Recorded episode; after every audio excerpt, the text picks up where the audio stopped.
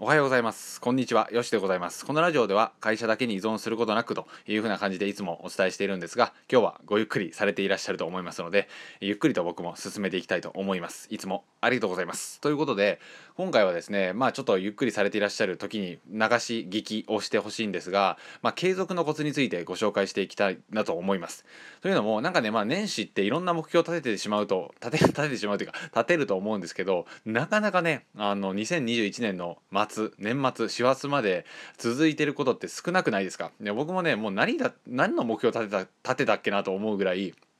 忘れてしまうことが多くてまあね2020年は結構いい感じで継続できたんですけどその継続のコツについてご紹介していきたいなと思います。で、まあ、僕で言うのであれば300日ブログを毎日更新したり、えー、ラジオの方も、えー、800本ぐらい連続で上げたりだとか、えー、夏から続けているんですけどそれを継続したりだとかっていうような感じでいろいろやってきました。であのまあ継続のコツをズバリあのシェアさせていただきたいんですけれどもそれはですね休まないってことなんですよね。ねあいまたそういうスパルタ系かいと思われたかもしれないんですがそれぐらいねあのー簡単なことではないんですけども実は簡単だったりします。というのもスパルタ警戒と思われたのであればですねそれはハードルが高く設定しすぎっていうような感じです。例えばですけど歯磨き毎日やってくださいって言われても またそれかよとかってならないですよね。当たり前なのでならないですよね。ということはそれぐらいまでハードルを下げた方がいいんですよ。で歯磨きが例えばね30分以上かかるとか、えー、歯磨きのために準備運動をして、えー、クールダウンもしてそして歯磨きもしなければいけないとかだったらめちゃくそめんどくさくてできないと思うんですけどそんなのやらなくていいじゃないですか。ということはつまりハードルがめちゃめちゃ低いということが考えられるというか、まあ、理由としてあるわけですよね。もちろんそのフロスとかね、えー、先行液とかでうがいとかくちゅくちゅペーとかっていうようなことをやっていくのは結構ねハードルが高くなっていくんですけどこれはまあ絶対やらなければいけないので是非やってほしいんですがそれぐらいまでハードルを下げるでも毎日やるというのがめちゃめちゃ大切な継続のコツです。で僕もこのラジオをね正月から上げている理由としてはあの休みたくないんですよね。で休んでしまうと何が起こるかっていうと習慣が途絶えます。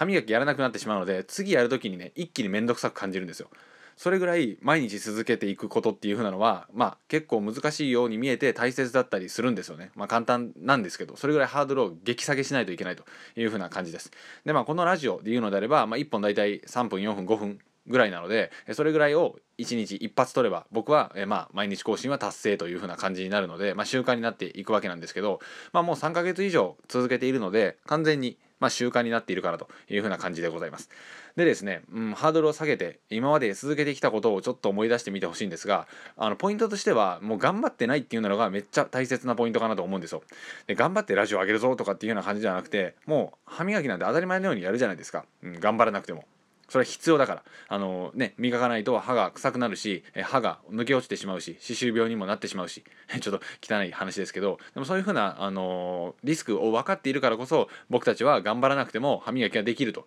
いうふうな感じになるんですよね。ってことはそれをあの今副業であったり継続したいことにも当てはめて考えていくべきで。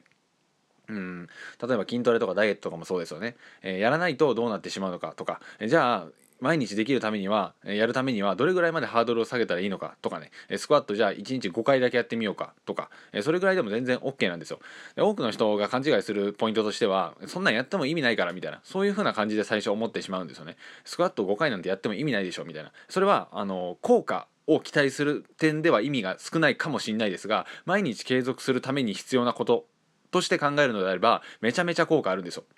これがね結構難しいというか、まあ、勘違いしがちになってしまうんですよね。効果を最初に求めちゃダメですよ。だって5回なんかじゃほとんどあのだるぐらいで終わっちゃいますので。それじゃなくて毎日継続するための第一歩としては大きな効果があるっていうのが、えー、僕の中では非常に大切だと思うんですね。でこれを毎日できるからこそ徐々にね継続できるようになっていった結果ダイエットできたっていう風な効果にたどり着くわけなので最初は効果をいきなり求めるんじゃなくて毎日続けるためだけにフォーカスするのが非常にいいと思います。なので5回でも意味ないよと思わずに、えー、ラジオも1分撮っただけでは意味ないよと思わずに、はい、それは効果としては意味がないかもしれないけど継続するためそしてその結果効果を表すというふうな感じになってくるので是非ねこのポイントを押さえていただいた上で、えー、継続したいことをやってみてほしいなと思います。はい、というような感じで今回は継続のコツについてでした。初っ端からね効果を求めてしまうとやっぱりねあのーそんな大きな効果は初っ端から出ないですのでこれしゃあないですよね。はい。なのでそれを続けていくためにも継続するための効果があるかどうか、えー、それぐらいのハードルを下げれているかどうかっていうようなことを着目してほしいなと思ったのでこの考えをシェアさせていただきました。特にね年末じゃなくて年始は大切になってくると思いますので是非これで継続してみてください。では以上でございます。ありがとうございました。また次回の放送でお会いしましょう。さよなら。